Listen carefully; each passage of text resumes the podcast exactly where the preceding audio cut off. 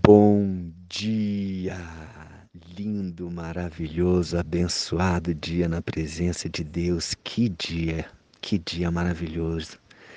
Que dia cheio de amor, cheio de presença de Deus. Eu estou aqui num lugar que impossível duvidar da existência de Deus. Acabei de ver dois tucanos passando aqui sobre a minha cabeça. Estou olhando aqui para umas árvores lindas, um céu maravilhoso, muitas nuvens e ainda assim muito maravilhoso. Estou no projeto social Força e Vida, aqui um projeto que está no coração de Deus. Olha o barulho desse papagaio aqui passando. um projeto e agora vários outros passando aqui em silêncio. Que lugar fantástico. Eu estou aqui porque aqui é um lugar que me alimenta. Eu tenho um mentor no Pilar Servir, que é o João Carlos. Ele faz um trabalho maravilhoso aqui e eu gosto de, de aprender muito com ele, porque ele me ensina muito, me ensina muito a servir. Servir com amor, com o amor ágape, o amor que realmente tudo crê, tudo suporta. O que ele já passou, já teve que se colocar no meio de briga, de facão aqui. Ele estava até comentando comigo aqui que o vizinho estava dizendo que estavam querendo tirar ele aqui porque ele traz muito bandido para cá. E aqui ele não traz bandido, ele traz pessoas. Pessoas que, quando têm a sua vida transformada, não é só a vida deles que se transforma, é a, é a vida da família, a vida dos filhos, são gerações. E isso vale muito a pena, vale muito a pena acreditar nas pessoas. Por mais que uma ou outra não optem pelo caminho da, da luz, da paz, do bem, muitas optam. Então é bom acreditar.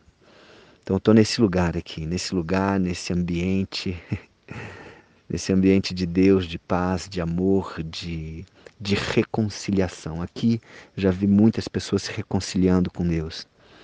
E é isso que Jesus vem trazer para as nossas vidas, é isso que temos aprendido ao ler os evangelhos, ao ler a história de Jesus, como ele agia, como ele pensava.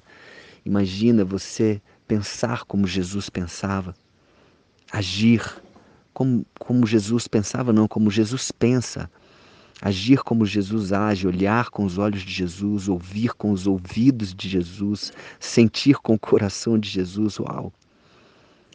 Eu estou aqui porque eu sei que aqui tem um cara que chama João Carlos aqui e eu admiro muito porque esse cara acredita nas pessoas de uma forma tão incrível. Ele já está nesses projetos. O pai dele teve problemas com drogas, com todo tipo de, de de bebida, de vícios, e, e ele, ele decidiu, é, a, além de perdoar o pai por isso, por essa referência péssima que foi para ele, ele decidiu fazer o bem para tantas outras pessoas, para que outras pessoas não tenham esse, os pais como, como ele teve, mas pais bons, pais que sejam boas referências. E hoje estamos no dia 196 do projeto Bíblia para Iniciantes, nesse lugar maravilhoso, falando aqui de Marcos, o Evangelho de Marcos, e essa música que eu coloquei, Vem, esta é a hora, vem, esta é a hora. Não espere para depois. Esta é a hora da adoração e vem assim como estás, do jeito que você está. Não, não se envergonhar, ah, mas eu preciso confessar, eu, eu, tô, eu tô mal, eu tô sujo. Vem do jeito que for Jesus não está olhando para o seu exterior, ele está olhando para o teu interior, ele está olhando para o que você quer. O que, que você quer? Você quer uma mudança? Então vem. Você quer uma vida abundante, você quer uma transformação, você quer paz, você quer propósito na sua vida, você quer é, é, é, preencher a sua vida. Então vem, vem do jeito que você está. Amém? Então no Evangelho de Marcos, capítulo 3, diz o seguinte: De novo Jesus entrou na sinagoga e ali estava um homem que tinha ressequida uma das suas mãos. E estavam observando a Jesus para ver se o curaria em dia de sábado, a fim de o acusarem. E disse Jesus ao homem da mão ressequida: Vem para o meio. Olha que interessante. Jesus falou: Vem, vem para o meio. Então, Jesus fez um chamado. E o homem poderia simplesmente falar: Não, estou bem aqui, deixa eu, não, deixa eu ficar quietinho aqui. Não, ele foi. Ele foi para o meio, ele ficou lá no meio de todos. Então, o fato daquele homem ter agido, ter tido a atitude de atender ao chamado de Jesus, isso já vale muita coisa. Quantas vezes Jesus está falando comigo e com você: Vem, vem, vem. Quantas vezes nós não fomos? E aquele cara com a mão ressequida, independente da vergonha, ele foi lá para o meio. E disse Jesus, perdão, então lhes perguntou, perguntou a todos que estavam ali: É lícito nos sábados fazer o bem ou fazer o mal? Salvar a vida ou tirá-la? Mas eles ficaram em silêncio. É lógico, eles não tinham que responder. Eles não tinham que responder. Eles estavam ali, a, a, grande maioria dos religiosos ali, os fariseus, eles estavam ali querendo acusar Jesus de algo. E olhando-os, Jesus ao redor, indignado e condoído com a dureza dos seus corações. Jesus estava condoído, Jesus ele sentia a dor pela dureza dos corações daquelas pessoas, daqueles religiosos. E por mais que Jesus tinha que falar de forma dura, firme com eles, o coração deles estava endurecido demais. Jesus se condoía com a dureza dos corações daqueles religiosos. Disse ao homem: Estende a tua mão. E ele estendeu, e a mão lhe foi restaurada. E retirando-se os fariseus, conspiravam logo com os herodianos contra ele em como lhe tirariam a vida. Meu Deus. Um homem que veio para fazer o bem, um homem como Jesus que veio para amar, que veio para salvar, não veio para julgar, não veio para botar peso, ele veio para libertar. E as pessoas queriam destruir. Então, o que eu é, eu faço aqui um, um desafio a você que você não se envergonhe de fazer o bem, que você faça, que você haja, independente do que vão falar, porque vão falar sim. Quanto mais você se expor, quanto mais você aparecer, mais pessoas vão se levantar contra você e vão falar mal de você sim. Falam mal de mim? Sim, eu tenho certeza que falam. Falam mal das pessoas que fazem o bem. Agora, se não falam, aí é que você deve se preocupar, porque se falaram tão mal de Jesus, se, crucificaram a Jesus, aquele que só fez o bem. Então, você pode ter certeza, pessoas vão falar.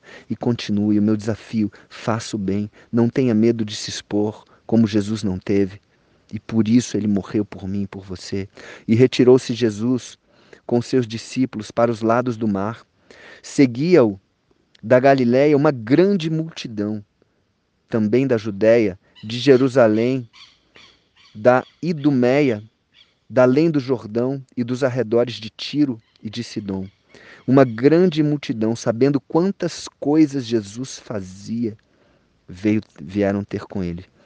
Então recomendou aos seus discípulos que sempre lhe tivessem pronto um barquinho, por causa da multidão, a fim de que não comprimissem a ele. Imagina, ele estava ali e a multidão vinha de uma forma, eles queriam ser curados, eles queriam ser libertos.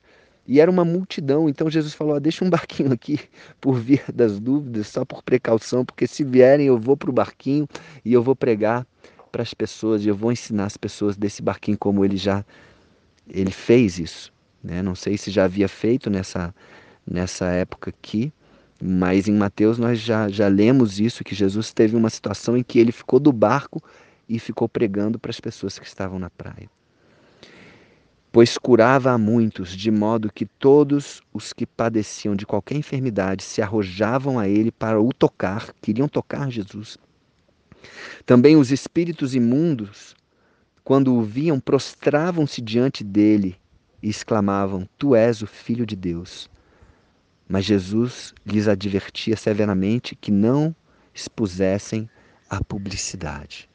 Jesus, ele curava, Jesus, ele libertava, Ele não queria fama, ele só queria o bem, ele só queria libertar as pessoas. Ele só queria que as pessoas soubessem que ele veio para ser o Cordeiro Santo que morreu, que veio para morrer por nós, para dar o sangue para que nós fôssemos libertos de todos os nossos pecados. E foi isso que ele fez. Então Jesus não tinha problema com demônio, Jesus não tinha problema com doença, porque ele curava onde ele chegava. O problema que Jesus tinha maior era com os religiosos. Então, o meu recado para você também, o meu conselho para você é que você evite a religiosidade.